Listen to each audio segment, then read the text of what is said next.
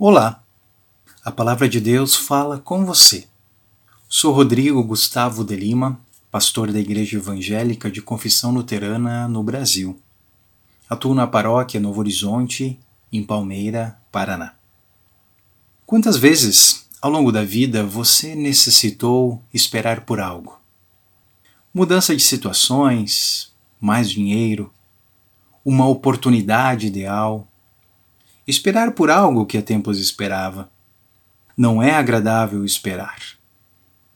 Deus, porém, afirma que esperar pode ser algo bom, pois os ensina a sermos pacientes. Assim lemos em Romanos, capítulo 15, versículo 4. Tudo que está nas Escrituras foi escrito para nos ensinar, a fim de que tenhamos esperança por meio da paciência e da coragem que as Escrituras nos dão. Os ensinos, erros e acertos de cada personagem bíblico estão registrados nas Escrituras para que não desanimemos e nem percamos a esperança. Os heróis e heroínas da fé foram homens e mulheres com as lutas, derrotas e vitórias de seu tempo. Todos erraram e todos necessitaram de Deus. Por isso tenhamos esperança. A ação de Deus é sempre esperançosa, pois Ele mesmo se encarrega de mostrar novas possibilidades quando tudo parece que acabou. Nós falhamos em nossas melhores finalidades, mas Deus permanece fiel, imutável.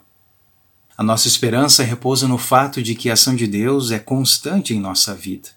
Ele é fiel, decidiu nos fazer seu povo, permanecendo conosco até o fim. Mediante este motivo, ele colocou em nossos lábios as suas palavras e em nossos corações as suas leis. O próprio profeta Isaías, em seu capítulo 59, versículo 21, assim diz: Meus ensinamentos, que eu lhes entreguei, ficarão com vocês para sempre. Vocês os ensinarão aos seus filhos e aos seus descendentes agora e para sempre. Portanto, irmão, irmã, Tenhamos paciência e saibamos consolar. Palavras bem adequadas para nossa coexistência. Pois paciência é possuir a humildade de escutar o ser humano, olhar para ele, procurar compreendê-lo na sua maneira de pensar e viver, através da empatia. Já a consolação é saber levar uma palavra de compreensão, uma palavra amiga e acolhedora ao nosso irmão ou irmã.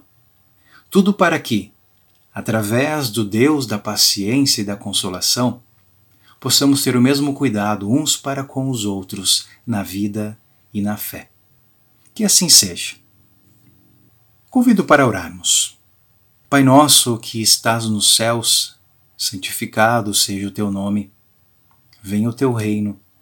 Seja feita a tua vontade, assim na terra como no céu. O pão nosso de cada dia nos dá hoje e perdoa-nos as nossas dívidas, assim como nós também perdoamos aos nossos devedores.